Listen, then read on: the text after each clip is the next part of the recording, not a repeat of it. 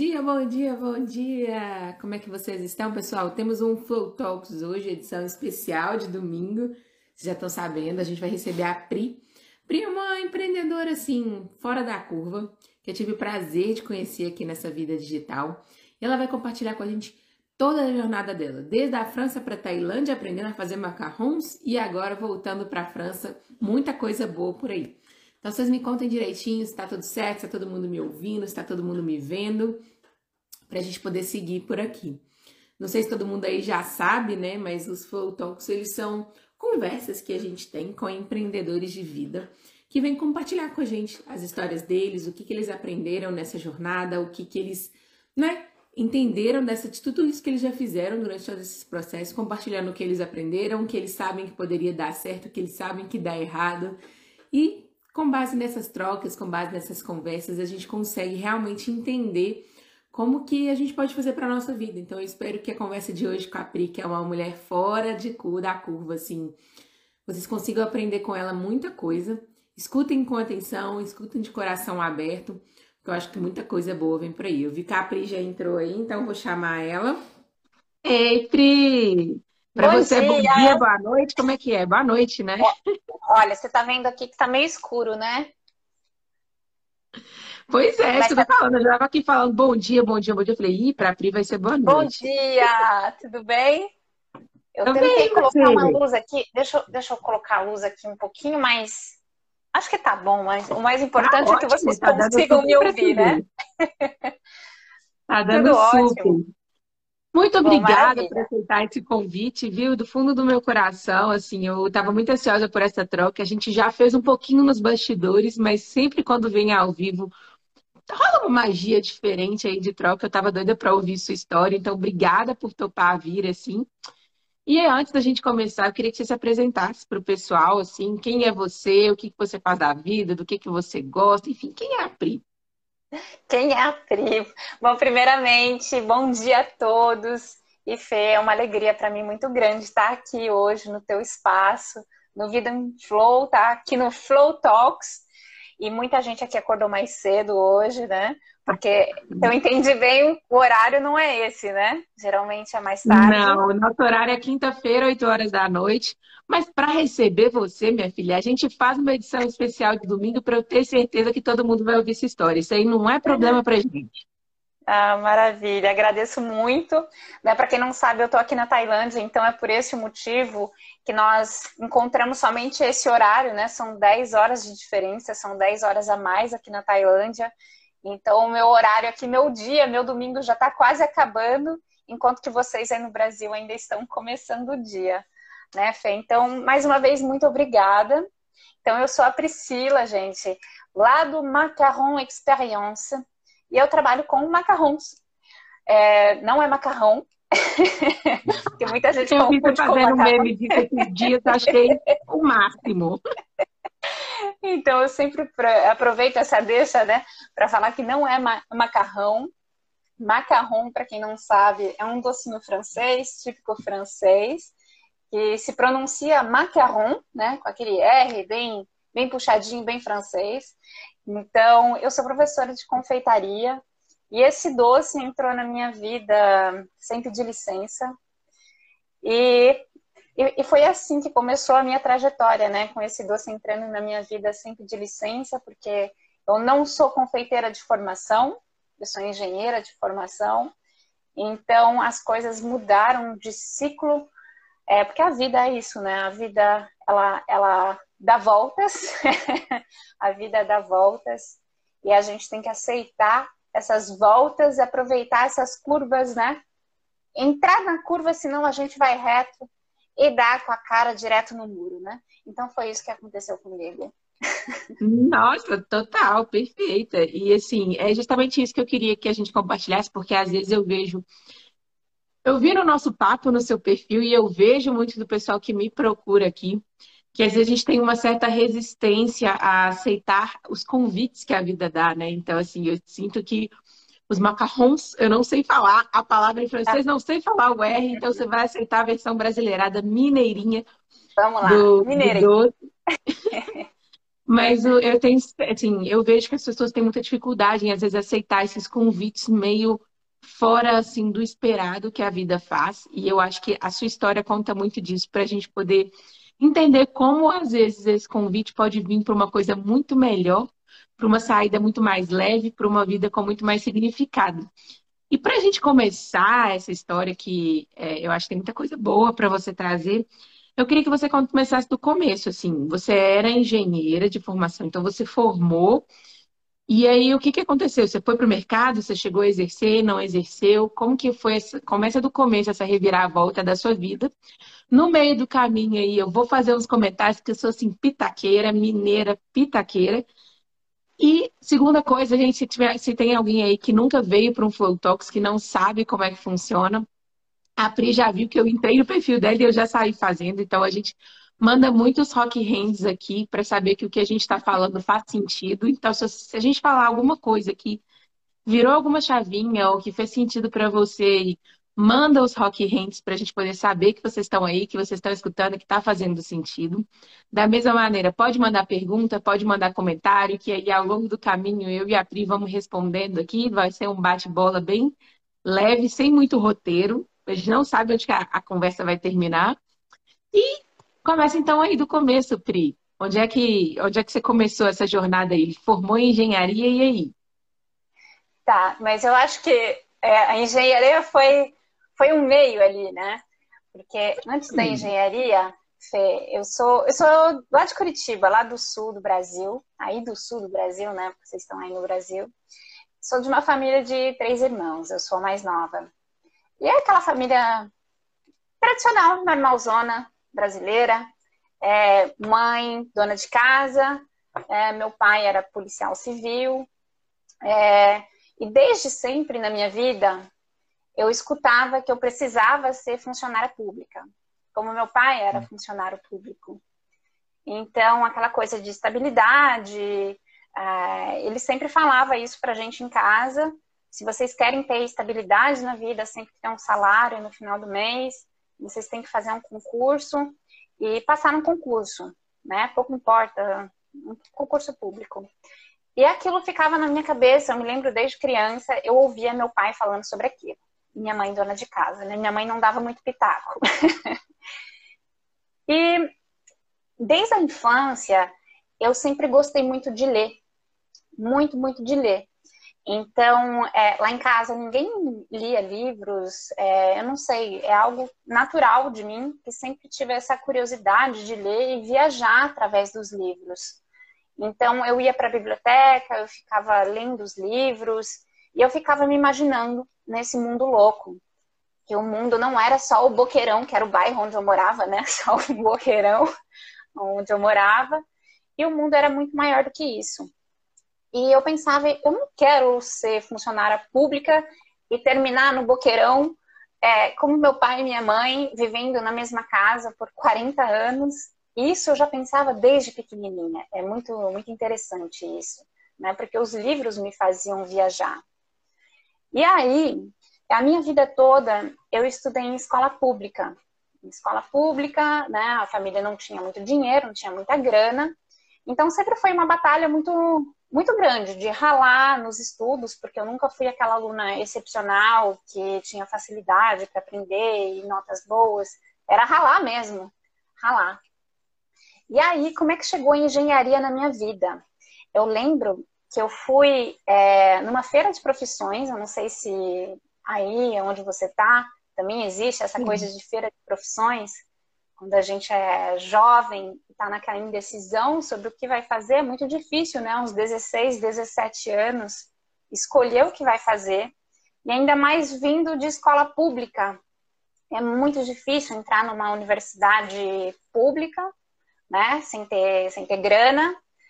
Então, eu fui ali para os cursos que eram mais fáceis e que iam me abrir uma oportunidade de, de carreira. Aí, eu lembro que eu estava nessa feira de profissões e eu vi duas banquinhas lá, de engenharia. Eu estava com essa de engenharia já na cabeça, né? Engenharia, gostava de exatas e tal. E aí eu fui conversar com os alunos da engenharia industrial E eu lembro que a pessoa me falou: ah, aqui é muito bacana, o curso é novo e tá tendo intercâmbio para França. Eu, opa! Eu não sabia nem onde era a França. eu, não, eu não sabia onde que era, aqui estava a França lá no, no mapa, é, exatamente, sabia que estava na Europa, mas eu não falava uma palavra de francês. Eu falei, é nesse que eu vou. E foi assim que eu entrei para engenharia, hum. Consegui passar no, no, vestibular na universidade pública, lá na Universidade Federal do, do Paraná. E fiz três anos, três anos, aí depois de três anos poderia tentar para a bolsa de intercâmbio. Para isso tinha que ter boas notas, tinha que ter um certo nível de francês e tal. E primeira vez deu ruim. deu ruim, não consegui. Não consegui, foi uma frustração muito grande. E aí só tinha mais um ano para tentar, porque se tivesse no último ano já não dava mais para fazer.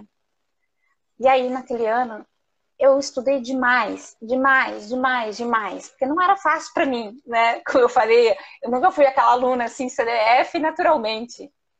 E aí consegui uma nota boa, é, entrei para o curso de francês e tal, consegui. E foi assim que eu fui parar lá na França. Lá na França, chegando lá, então eu fui para lá para estudar engenharia, na verdade, dar uma continuidade do que eu já tinha começado no Brasil, tá? Então era, era um duplo diploma, na verdade, uma parceria entre a Universidade do, do Brasil e a Universidade lá na França. E, e foi assim que, que eu comecei, foi assim que eu fui para a França. É, morei na França durante quase 10 anos, então terminei o curso de engenharia lá. Foi muito difícil, é, cheguei lá na França, não sabia falar uma palavra de francês, nem o bonjour não saía. era uma coisa horrorosa. É, nas aulas era tudo muito difícil. É, eu nunca tinha saído do Brasil, eu nunca tinha saído do, do meu bairro, né? Daquela vida familiar, nunca tinha saído de casa. Então era aquela menininha de. Já tinha 21 anos, mas era uma menina. Era uma menina que não, que nunca tinha saído de casa, que não sabia o que, que era o mundo, e fui parar lá na França. E, enfim, consegui terminar a, a graduação, né? Foram dois anos de graduação. E, e foi assim, e foi assim. Nossa, se... assim, impressionada com essa história e eu acho muito legal quando você traz, porque um, às vezes a galera acha que as coisas acontecem de maneira automática, né? E tudo isso só foi possível porque lá atrás você já tinha um, uma sede, uma vontade de sair, de ver o mundo, e você usou da engenharia como um meio. Então, você nem tinha um apego à engenharia em si, por acaso a engenharia era um meio para você chegar onde você queria. Mas também exigiu uma dose de coragem ali, né? Porque não é fácil, gente. Assim, eu não sei se, é se todo mundo aí já teve a experiência de sair do país. É uma sensação completamente intimidante de você chegar num lugar, por mais que você já fale a língua e assim, é, mas é uma realidade diferente, é um como a sociedade funciona é diferente. Então eu imagino como deve ter sido para você se ver sozinha. Você foi sozinha? Você foi com alguém? Como é que foi? Sozinha, isso. Sozinha, né? Então assim, é realmente é um uma experiência muito grande, mas eu tenho certeza que você cresceu muito chegando lá do nada, se viu na França e aí você começou a exercer engenharia lá. Como você se situou? Como é que você começou a construir sua vida? Porque assim, é uma mudança muito grande sair do Brasil para a França, porque o estilo cultural é muito diferente, se eu não estou muito enganada, assim. Demais. Como é foi? Apesar de ser um país ocidental, né, como, como o nosso aí no Brasil, tem uma diferença cultural muito grande. Na França, é muito difícil você conseguir ter sucesso na, na, na vida é, social se você não assimila a cultura. Então, no começo foi muito difícil, é, e na minha cabeça, muito jovem, né, é, eu ia para a faculdade e não tinha nenhum amigo francês, era só amigo estrangeiro, porque eu não falava bem o idioma, e na minha cabeça, de jovem, que nunca tinha saído né, daquele mundinho, eu acreditava que os franceses eram o problema. Não, esses franceses não falam com a gente, não gostam de estrangeiro, né? Eu achava que eles tinham um certo preconceito. E, na verdade, eu só fui entender anos depois que o problema era eu, que eu não falava a língua deles. Então a gente tinha esse problema de comunicação. Eles também estavam intimidados por mim, né? Por uma estrangeira que eles não conseguiam conversar e tal.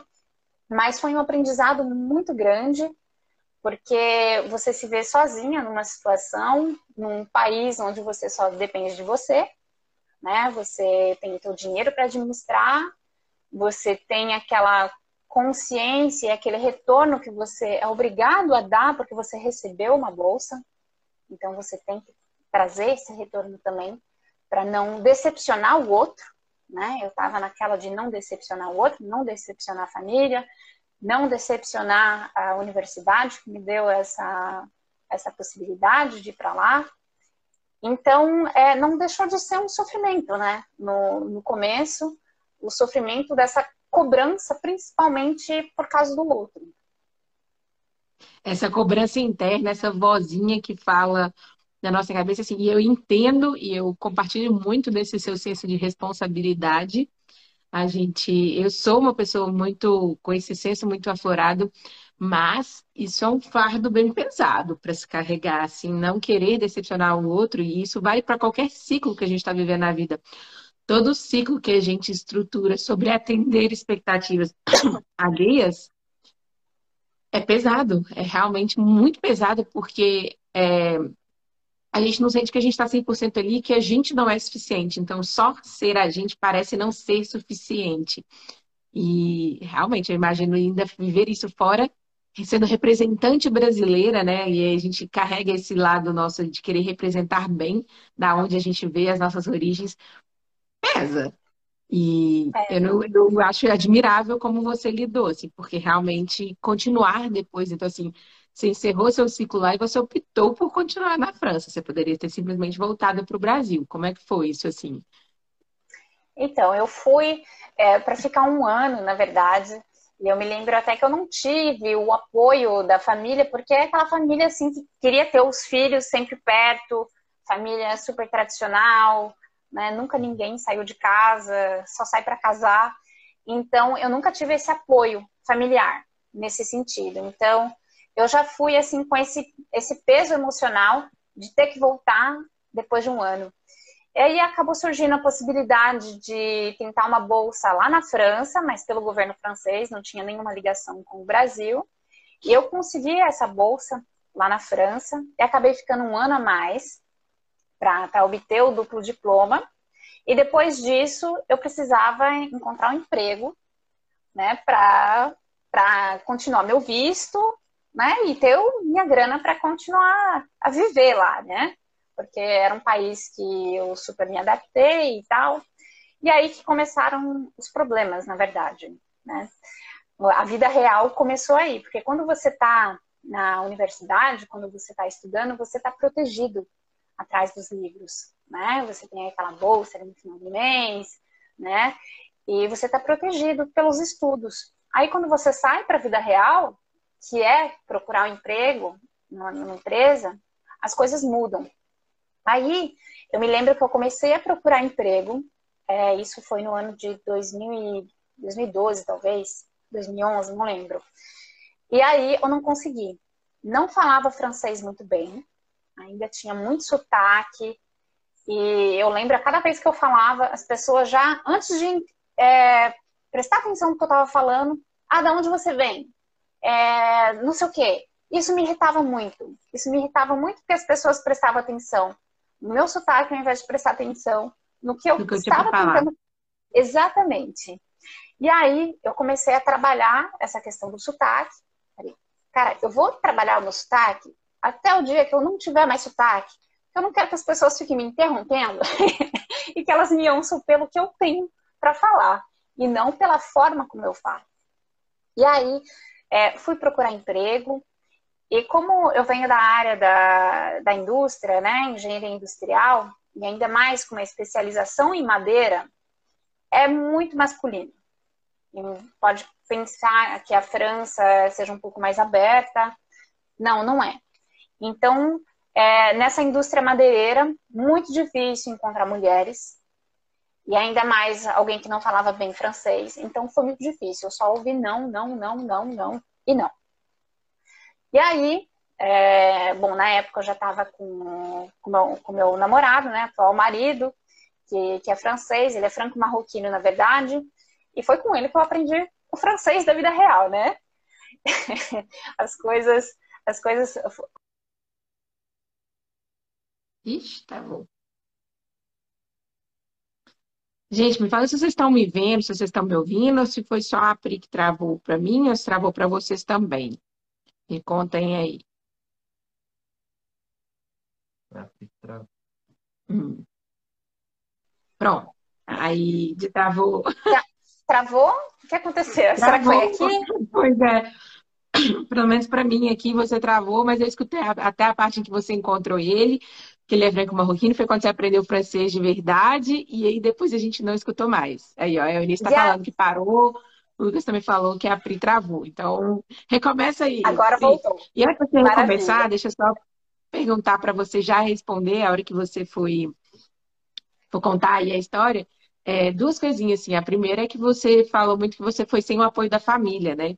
Então, eu queria que você falasse sobre como que você encontrou o apoio antes? Eu imagino que o seu marido deve ter sido um apoio muito grande depois que vocês se conheceram, mas até você encontrar com ele, como que você se sustentou? Porque eu sei que várias pessoas às vezes ficam assim, ah, eu não vou começar porque minha família não apoia, eu não começo porque minha família não apoia. E às vezes eu falo com eles que a rede de apoio pode vir de lugares muito inesperados. E aí eu queria que você contasse como que você encontrou essa sustentação até você encontrar seu marido e e continuar aí a história do momento de vocês se encontrarem, você conseguiu aprimorar o francês com ele, como é que foi isso aí?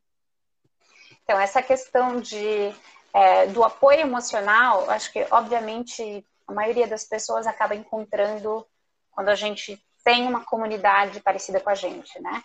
Então, principalmente quando você sai do país pela primeira vez, é, ainda mais jovem como eu saí, inexperiente, é óbvio que você vai procurar outros brasileiros né?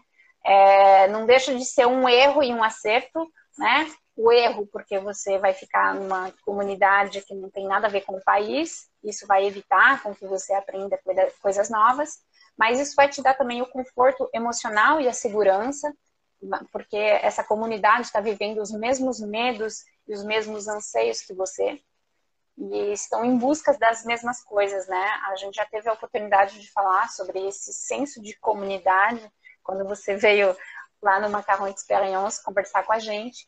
E eu acho que é natural do ser humano, né? Quando a gente tem um problema, quando a gente está vivendo uma experiência, a gente vai procurar as pessoas que estão vivendo a mesma, mesma coisa que a gente. Então, eu procurei isso com outros brasileiros que, que eu encontrei na França na época.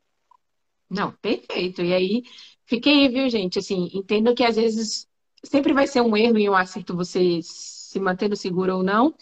Mas é, buscar essa comunidade, que é o que a gente já tinha falado lá no seu perfil, e aí eu gosto. Se alguém não viu, né, gente, a live, acho que ainda está salva no seu perfil, vale muito a pena vocês verem, porque é muito importante isso. E às vezes a gente quer buscar apoio em lugares que as pessoas não têm para oferecer. Então, sua família não tinha o apoio para oferecer, porque eles não tinham essa vontade, eles não viam essa necessidade de sair do país, eles não viam isso como uma coisa assim desejável, então eles não conseguiam te entender mas outros brasileiros que estavam vivendo na França os mesmos problemas, as mesmas dores, as mesmas inseguranças, era uma rede de apoio que você conseguia. Então, às vezes, a questão do apoio é muito mais sobre a gente procurar nos lugares certos do que realmente de você não ter o apoio que você deseja. Então, assim, oh. Exatamente. E aí? Exatamente. Eu acho que não, não vale a pena a gente insistir em tentar procurar apoio em quem não tem a estrutura para apoiar a gente, né? Então, eu não fui atrás de procurar apoio, é, principalmente da minha mãe, que era uma pessoa que estava sofrendo muito com a minha ausência, porque ela seria incapaz é, do seu lado emocional me dar esse apoio emocional, né? Ia sugar ainda mais é, o sofrimento que ela estava tendo. Mas, enfim, Aí encontrei né, uma pessoa lá na França, que, que, é o meu marido hoje, já estamos juntos há 10 anos, e nós somos muito parecidos, porque ele mesmo ele vivenciou tudo isso que eu vivenciei, né? Saiu do Marrocos para ir para a França, e eu saí do Brasil para ir para a França, então a gente já tinha uma similaridade muito grande, então uma compreensão um do outro muito grande, né?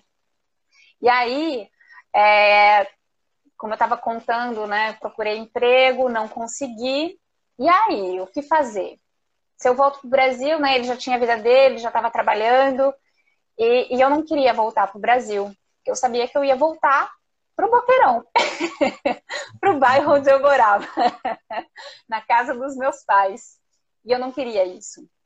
E aí eu tomei uma decisão que foi um divisor de águas na minha vida.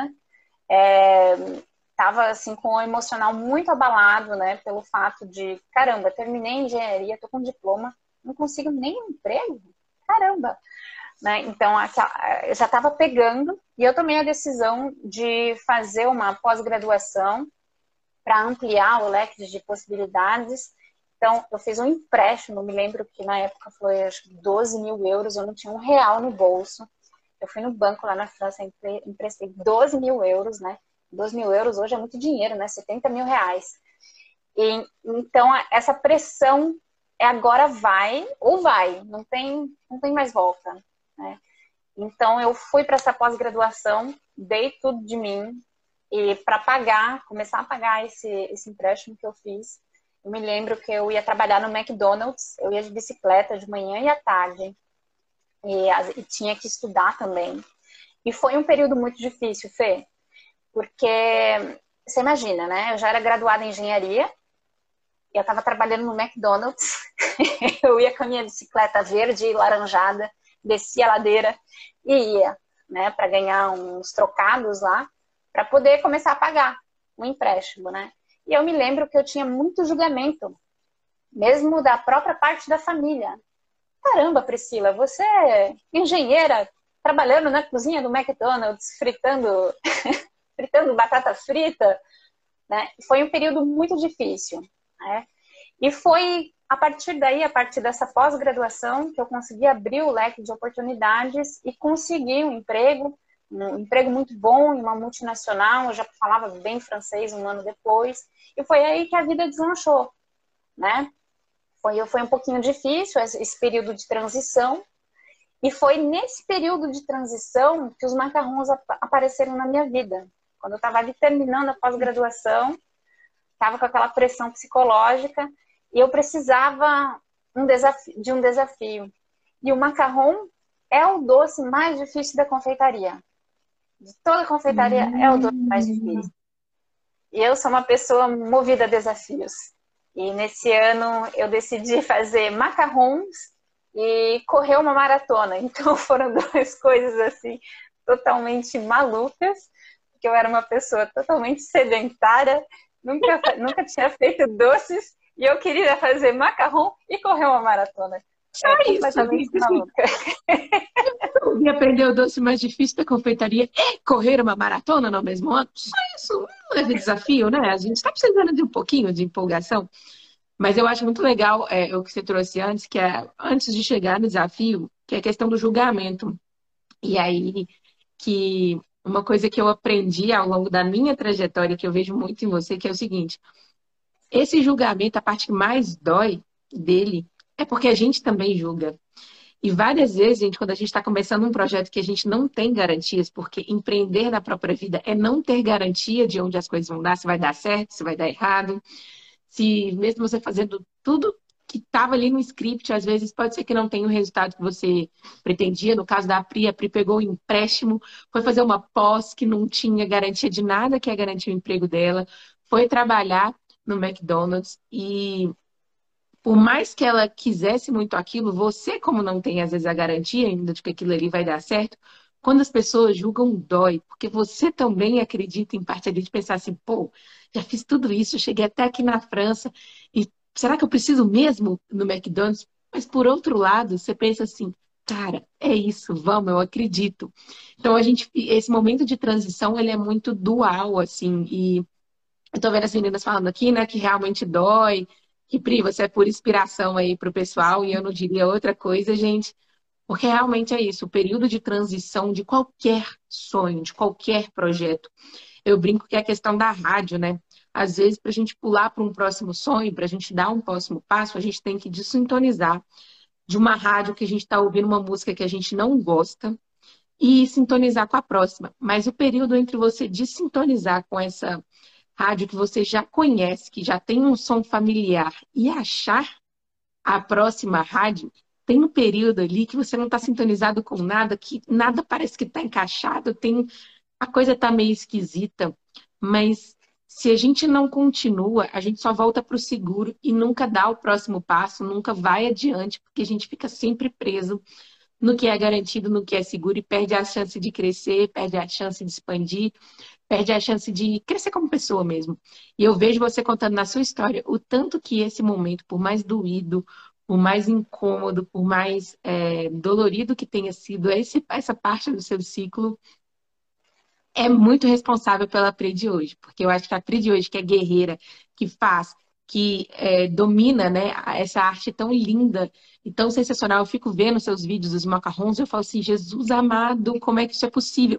Eu vi um do tapete que você vai soltando assim, eu falo, ai, que coisa assim, parece aqueles vídeos que hipnotizam a gente, né? Que vai escorrendo tudo soltinho. É genial. Então, assim, eu acho que a Pri de hoje, que refaz a mesma receita várias vezes até dominar essa arte, veio da mesma Pri que aprendeu lá no McDonald's, aí todo dia trabalhar mesmo com o julgamento, mesmo com as críticas, porque às vezes dói, mas é necessário. E aí, tô vendo o pessoal falando aqui, ó. Crescer é, dói e todas as vezes que saímos da zona de conforto é um novo desafio. Isso aí. Esse momento ensina mais que qualquer faculdade. Perfeito, concordo demais, pessoal. Totalmente, porque a faculdade ela não, não prepara a gente para a vida, né? É, só a vida prepara a gente para a vida. Então, é, não é porque você sai da faculdade de cinco anos de faculdade com um diploma que você vai estar pronto para os desafios da vida, né? Então, aquele período em que eu falei que foi um divisor de águas total na minha vida, eu sabia que se eu não fizesse alguma coisa naquele momento, eu ia voltar pro Boqueirão, na casa dos meus pais. Então, eu falei assim, cara, talvez vai durar um ano, mas eu sou responsável de fazer dar certo. Não tem como não dar certo. Essa possibilidade ela nem existia na minha cabeça de não dar certo, porque eu estava com 70 mil reais para pagar, eu não tinha um real no bolso, então eu ia trabalhar, eu ia estudar e eu queria depois daquilo só um emprego para poder pagar esse empréstimo e continuar a minha vida, né? E foi o que aconteceu. O que eu previ aconteceu, previ, entre aspas, porque eu acho que tudo foi planejado para isso, né? Tudo foi planejado para isso. E a partir daí, bom, começou a, a, aquela vida, assim, que parece aquela vida boa, né? A Priscila tá indo trabalhar todos os dias numa multinacional, ela tem um salário bom, aí os pais já estão orgulhosos, né, da filha que está tá vivendo lá na França há muito tempo, e já fala francês muito bem, e parece aquela vida perfeita, né, Fê? Mas como a engenharia entrou na minha vida, não foi totalmente por querer, né? Foi um meio e não um destino. Chegou uma hora que bateu na porta e falou: "Ê, Priscila, então, lembra aquele tempo lá quando você tinha 17 anos? Então, tem que rever esse negócio aí." Então, é, eu já ia trabalhando todas as manhãs sem ter aquele sentido. O que, que eu estou fazendo na minha vida? E eu me lembro que naquela época, né, quando eu estava trabalhando ainda, eu tinha ouvido falar sobre a primeira vez é, sobre o Ikigai, é, que é um conceito, não sei se o pessoal aí é, conhece. Eu achei muito interessante né, esse conceito do, do Ikigai, que, que é um conceito japonês, né, da, da ilha de Ikino, Ikinoa, Okinawa, Okinawa, acho que é Okinawa, né? Lá onde uhum. tem os idosos, é, os mais idosos do mundo, né? Os centenários. E todos vivem nessa base do Ikigai, nessa ilha. Não existe aposentadoria. E eu fiquei, caraca, que coisa maluca é essa? E me chamou muita atenção. Aí fui pesquisar mais sobre isso, né? O que, que era esse conceito Ikigai, que na verdade é mais um conceito filosófico, né? Que quer dizer sentido da vida.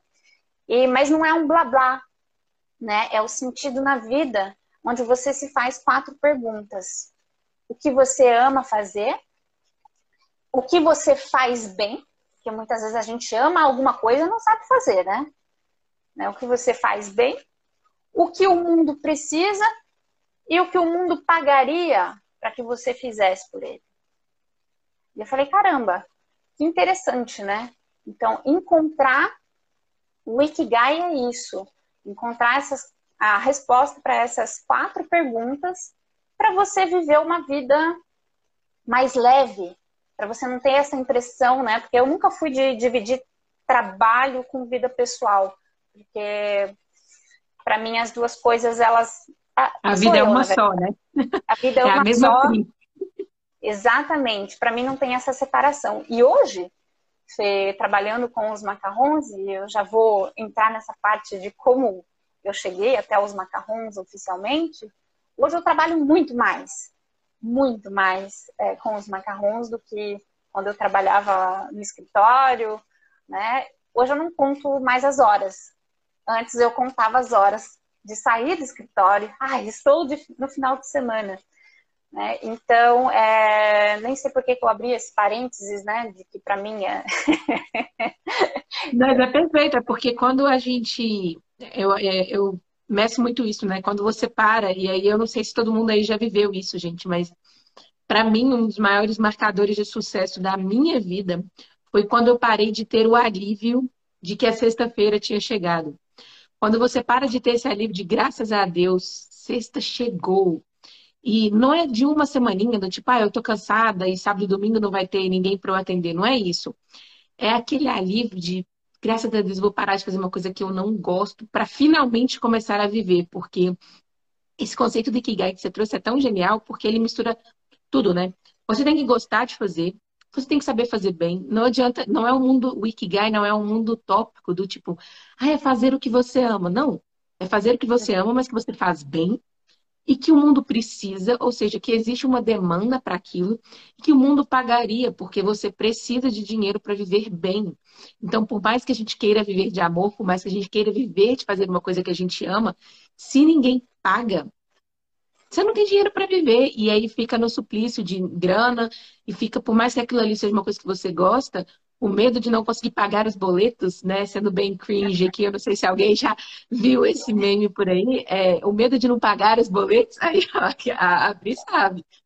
O medo de não pagar os boletos domina e suga uma parte da sua felicidade. Então, o Ikigai, ele vem disso mesmo, de você fazer uma coisa que você ama, mas que você faz bem, ou seja, você consegue ser reconhecido, tem um grau de desafio ali, você consegue entrar em flow, trazendo aqui para mim a Seara, o fazer bem traz muito, é muito ligada ao flow ali nesse ponto.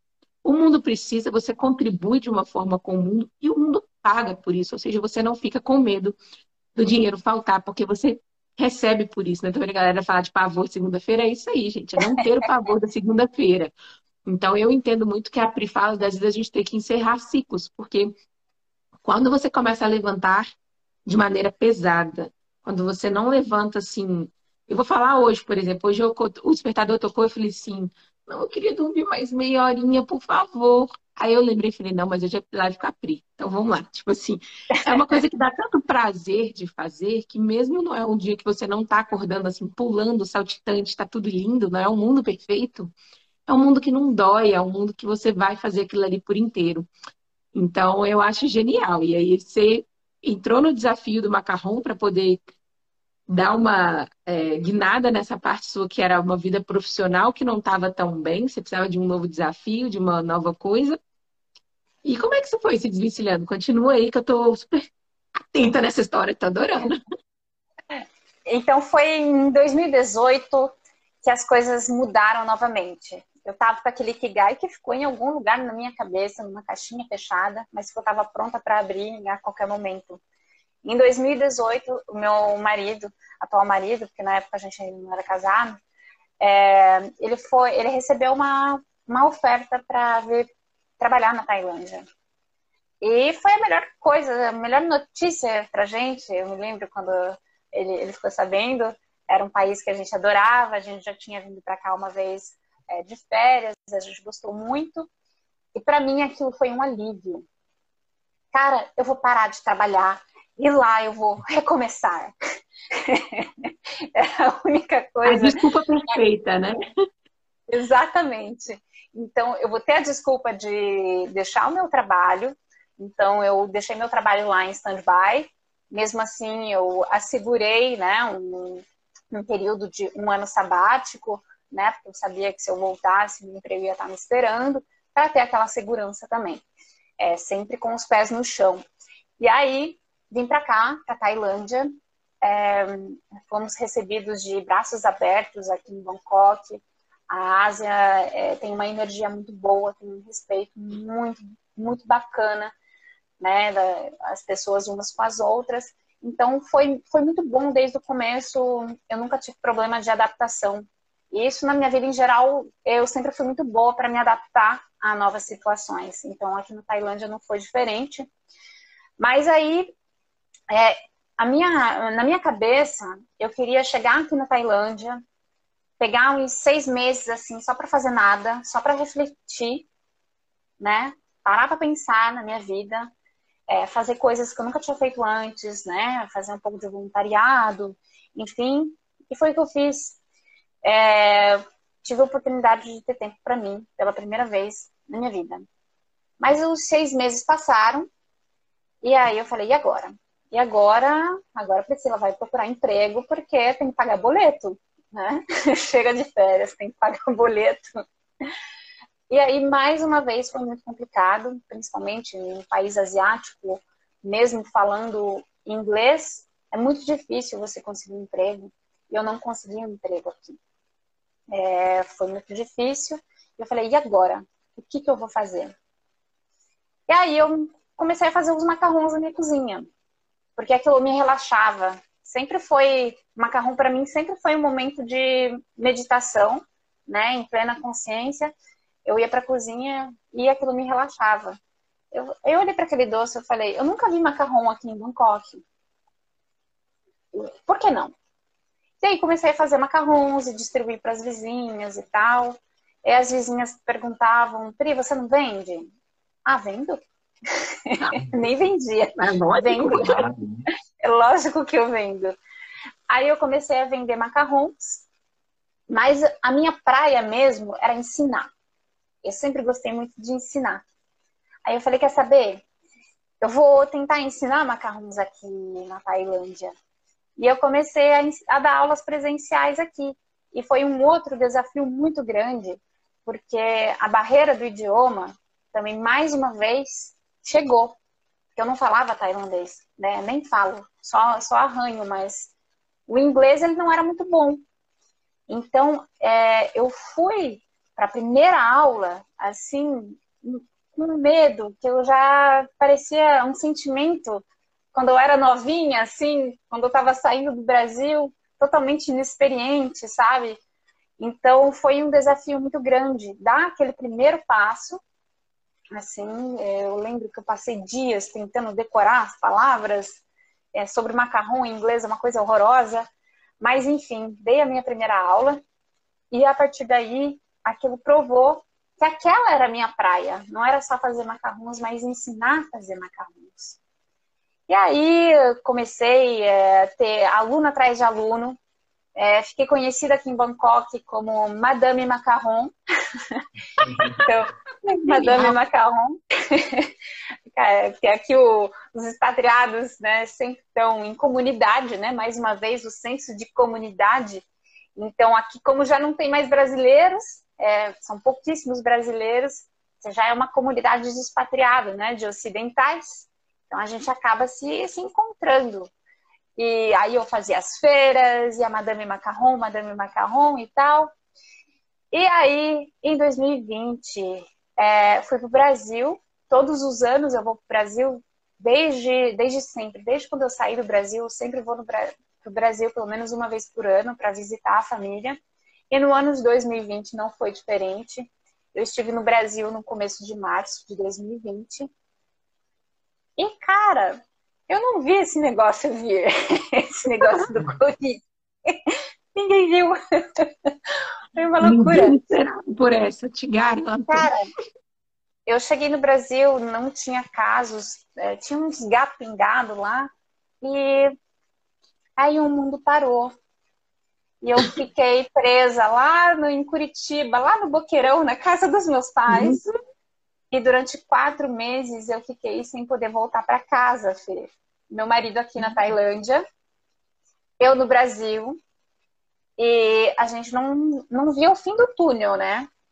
Aí chegou uma hora, o dinheiro foi ficando curto, né? Tava lá no Brasil, precisava também de dinheiro, né? Não é porque eu tava na casa dos meus pais, precisava de grana. Não dava para dar aulas é, presenciais, né? Por causa da situação da pandemia. E eu falei, quer saber? Por que não? internet. Por que não? E aí a internet chegou na minha vida e, e eu comecei a fazer lives é, comecei a falar para o público, público brasileiro, que era um público com o qual eu não conversava, porque os meus clientes eram aqui na Tailândia, eram clientes físicos. Aí eu comecei no mês de abril, abril é, abril, maio do ano passado, a utilizar o Instagram como ferramenta de trabalho. E eu falei, eu vou propor dar aulas online de macarrons. Então eu acompanhava as pessoas na cozinha, é, tipo, a gente está fazendo aqui, eu falo, Fê, faz isso, isso e isso, e você faz o macarrão enquanto eu te acompanho. Então era assim que funcionava. Então uhum. eu lembro que as primeiras lives é sempre muito difícil, né? Você também passou por isso. É, tinha uma pessoa, às vezes tinha zero pessoas, mas a gente está ali. e a gente vai vai, vai, vai. É a mesma colocando... do, do, McDonald's, né? É a mesma coisa. Você tá lá todos os dias, é, entregando o que você tem para entregar naquele momento, fazendo o que você pode naquele momento, do jeito que dá, construindo alguma coisa para o futuro. Então a gente, né, eu falo com o pessoal, eu sempre vou estar aqui, as lives vão sempre acontecer, as minhas aulas de terça-feira sempre acontecem, porque tem horas que você só precisa comparecer, comparece, dá o seu melhor e constrói para o futuro. E você falou antes a questão da barreira cultural, eu achei muito legal, porque eu acho muito. É, você falou a questão do pé no chão, que a gente tem que ter pé no chão, você, e eu vejo que muitas vezes a galera acha que seguir os sonhos é jogar tudo pro alto, mudar para outro lado do mundo e tudo vai ficar lindo e maravilhoso. E tem um livro que eu amo muito, que é A Sutil Arte de Ligar o Foda-se, que ele fala o seguinte: todo sonho, tudo que você quer, é aquele bolo maravilhoso de chocolate. E assim, ele é perfeito, do jeito que você sempre sonhou. Só que todo bolo de chocolate vai vir com um pedacinho de merda dentro dele. E aí, o grande segredo da felicidade é você não escolher qual bolo de chocolate você quer, mas qual é o pedacinho de merda que você consegue tolerar. Então, por exemplo, é lindo você mudar para outro lado do país, você ter experiências em vários países, mas existe o um pedacinho de merda ali que é Gente, lidar com a barreira cultural, lidar com a barreira da linguagem, você não se comunicar de maneira plena nos primeiros momentos e ter essa dificuldade, você ainda falou que você ainda tira muito de letra a adaptação. E eu acho muito legal quando a gente começa a brincar com isso, ou seja, existem problemas, mas aquilo ali me motiva tanto que aquilo ali é um problema que eu estou disposta a lidar. E aí pode ser que para outra pessoa o problema que você tirou de letra seja muito grande e essa é a graça de escolher a sua vida, de construir a vida do jeito que você quer.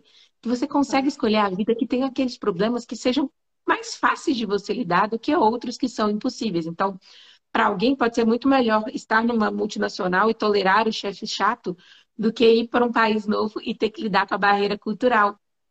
E aí a gente vai escolhendo os problemas. E aí eu vi quanto, o quanto a sua vida ela foi muito escolhida e construída de acordo com as coisas que você já sabia que você dava conta, com os problemas que você tinha capacidade de resolver.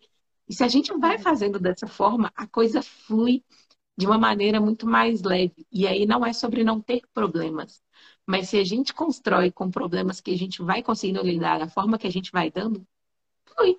Vai.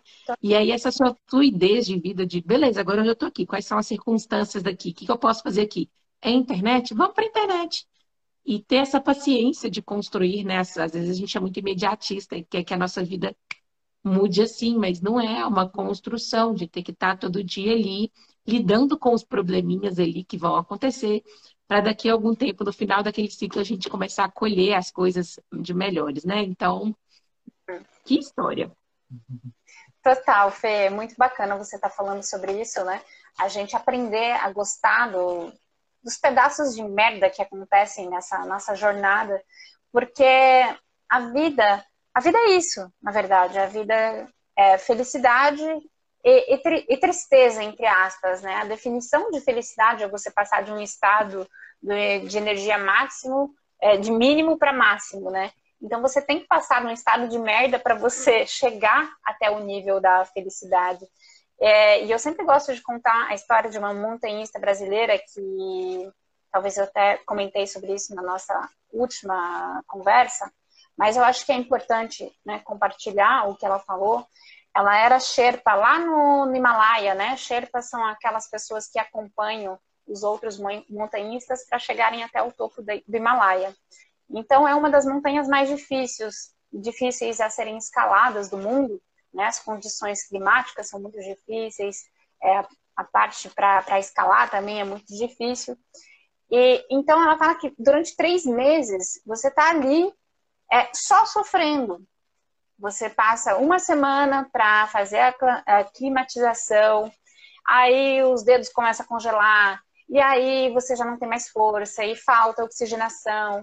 E aí você consegue chegar lá no topo do Himalaia e você fica lá nem por cinco minutos, porque você não consegue, você não tem mais oxigênio. Você olha aquela paisagem, você aproveita aquilo ali por alguns minutos e você demorou meses para chegar ali. Então você tem que aproveitar a gostar da jornada, aproveitar esse pequeno momento da felicidade e depois voltar né, com os pés no chão. E a vida é essa, né? Muita gente acha, uh, Pri, as coisas fluem para você, tá fluindo com os macarrons porque você tem sorte. Não, cara, eu trabalho pra caramba. Eu trabalho pra caramba, eu amo o que eu faço, mas eu trabalho pra caramba. Né? E essa questão do, do imediatismo que você falou, eu vejo muito isso também. Né? As redes sociais são ótimas, a internet é ótima, mas a gente está atrás de imediatismo, a gente está atrás de perfeição o tempo todo, né? E isso não existe, a perfeição não existe, né? O trabalho perfeito não existe. A gente tem a impressão que o jardim do vizinho é mais verde, sim, mas nem sempre é. Então a gente tem que é, aprender a gostar dessa nossa jornada com aquilo que a gente tem naquele momento, né? Então naquele momento no, no, ano passado, o que eu era capaz, eu era capaz de fazer uma live suando frio para uma pessoa. Às vezes era minha mãe que estava assistindo. Sim, é isso. E assim, eu acho que muito do que a gente fala aqui do, de uma vida em flow é justamente por isso, porque o flow, ele é justamente você começar a curtir a jornada. Então, é você encontrar um desafio que esteja compatível com o que você dá conta, compatível com as suas habilidades, porque se você não se desafia, você não vai em frente, mas se você pega um desafio grande demais, você só sofre, você só fica ansioso e você não consegue curtir o caminho. Então, ele, o flow vem dessa junção entre o que você dá conta, o desafio que você consegue logo ali acima das suas habilidades para te dar aquela motivação, mas sem te puxar a força. E ao mesmo tempo, ele é sobre você curtir a jornada. Você está tão imerso, você está tão presente, é você estar por inteiro naquilo que você está fazendo, que o resultado positivo, ele é um plus. Lógico que todo mundo quer sucesso, gente. Lógico que todo mundo quer bater os objetivos, alcançar as metas. Eu e a Pri queremos que os nossos perfis cresçam muito, queremos ter cada vez mais alunos e eu vou amar cada vez que, a, que o GPS encher de turma, sim, mas eu tô tão feliz no dia a dia, na rotina, no, nos detalhezinhos de construir até que esse momento chegue lá, que chegar lá não é tão penoso e eu não preciso sofrer com a pressa de chegar lá, porque eu já tô feliz aqui, eu já tô feliz nessa caminhada. Então, curtir a jornada realmente é essencial se a gente quiser ir de longe. Porque você tá, quando a gente está extremamente infeliz, é muito difícil daquilo ali ser sustentável ao longo do tempo. E aí, Pri, já estamos caminhando para o nosso finalzinho. Eu queria te fazer uma última pergunta. Se você pudesse voltar lá atrás, para aquela Pri do Boqueirão, né? E dar um conselho para ela, dar uma dica, dar um, um pitaco na vida dela para falar assim, Pri, presta atenção nisso aqui, ó sua vida vai fluir de maneira mais leve. Que conselho, que pitaco você daria na vida daquela Pri? eu acho que a Pri daquela época precisava mais de autoconfiança. Então, eu, tudo que eu fazia era mais para tentar agradar os outros, agradar a família, do que prestar atenção em mim. A partir do momento você tem autoconfiança, o mundo é teu. Com o meio que você tem agora, mas você já não tem mais medo de nada. Hoje eu já não tenho mais medo de nada porque eu tenho essa autoconfiança e eu sei exatamente onde eu tô indo. Então, se eu encontrasse a Pri daquela época, eu falava, cara, vai, só vai. Vai com uhum. confiança que vai dar certo. Genial, até, até arrepiei aqui, porque era a mesma coisa que eu queria que a Fernanda lá de trás tivesse escutado. Então, gente, se você se tem alguém aí que está nesse comecinho, que tá, vou, não vou, será que vou, será que não vou? É, escutar a voz de quem já deu alguns ciclos, tem muitos ciclos evolutivos ainda pela frente, mas alguém que já encerrou alguns aí nessa jornada de empreender na própria vida. Às vezes a vida surpreende, e eu tenho certeza que mesmo aquela Pri lá de trás, se, se ela tivesse autoconfiança e se fosse para perguntar onde ela acha que ela estaria hoje com autoconfiança, ela jamais imaginaria que estaria hoje na Tailândia, prestes a voltar para a França, trabalhando e vivendo de macarrons na internet. Tipo assim, eu tenho certeza que ela jamais conseguiria imaginar isso. Então, tenha certeza que na sua vida também a vida vai pregar peças e às vezes o que você está dando passo hoje, que é o seu objetivo hoje, o seu destino vai ser muito diferente. Mas, se você dá o passo, provavelmente esse destino vai ser muito melhor do que se você ficar simplesmente parado. Então, Pri, muito obrigada. Se quiser fazer um comentáriozinho final aí, eu sou muito grata pela sua presença, pela sua história, significa muito para mim. Eu tenho certeza que significa muito para o pessoal aqui do Vida em Flow. Eu amo esses Flow Talks, é uma das coisas que eu mais gosto de fazer aqui no perfil, porque ouvir histórias de pessoas a gente aprende muito mais do que simplesmente lendo em livros e aprendendo tá. conceitos. Então, eu espero que tenham inspirado todo mundo que estava aí. Eu sei que não é fácil a gente estar tá aqui no domingo de manhã, mas é... obrigada, obrigada, Pri, obrigada a todo mundo. Fê, eu que agradeço. E só para finalizar, para quem ficou aqui até o final, eu acho que para quem está nessa fase de transição, não sabe muito, né? Estou procurando meu ikigai, estou procurando a minha praia, enfim, o que for que seja, eu acho que é importante a gente sempre pensar no destino e não no veículo, né? Como você falou, você acordou hoje de manhã, queria ficar mais na cama, mas você pensou do destino, né? É o que você escolheu para você. E é exatamente o que eu faço na minha vida. Hoje tem altos e baixos, com certeza. Tem dia que eu não quero é, estar no Instagram, tem dias que eu não quero dar aula, tem dias que eu quero ficar na cama até mais tarde, tem dias que eu não quero trabalhar.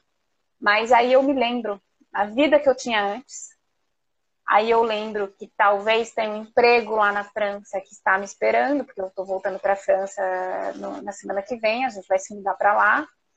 Então, isso me motiva todos os dias a continuar a ir em direção ao destino que eu escolhi. E isso é só o veículo, né? E a gente precisa é, aprender a gostar desse veículo que vai ter altos e baixos. Então, Fê, muito obrigada, agradeço muito por essa conversa maravilhosa né? O universo que colocou a gente é, se conhecendo virtualmente, né? Foi um grande prazer. Eu acho que as coisas não acontecem por acaso. E desejo o maior sucesso para você aqui no Vida em Flow. Acredito muito no Vida em Flow. Né? Um conceito que para mim é, faz muito sentido. Então, obrigada, Fê. Que isso, obrigada a você. Eu acho que a vida é isso mesmo. E a gente começou a live falando sobre isso e eu vou terminar falando sobre isso, sobre os chamados da vida, né, gente? Então, é sempre você estar tá entendendo os chamados que a vida está fazendo. A Pri foi a personificação de um chamado da vida. É uma pessoa que bate ali na porta e fala: Oi, trocar uma ideia aqui rapidão? E estar aberto para essas coisas, tudo que pode vir de bom disso. Então, se abram para a vida Vão com ousadia, vão com coragem, porque às vezes essa dosezinha de coragem, de ousadia que a gente tem de dar esse próximo passo é o que determina a nossa vida. E obrigada, Pri. Um dia ainda vou conseguir fazer um macarrão e vou conseguir falar direitinho, porque eu fico vendo esses vídeos e falo, gente, assim que eu tiver um tempinho, eu queria muito aprender a fazer isso, que eu acho lindo e acho um.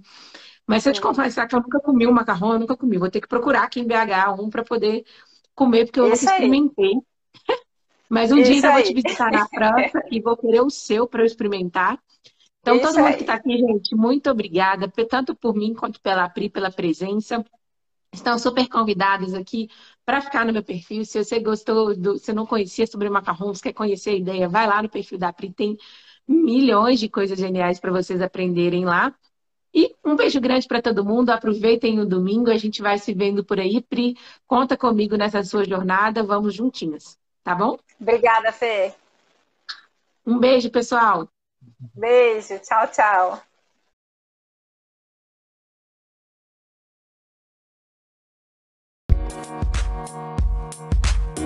Thank you.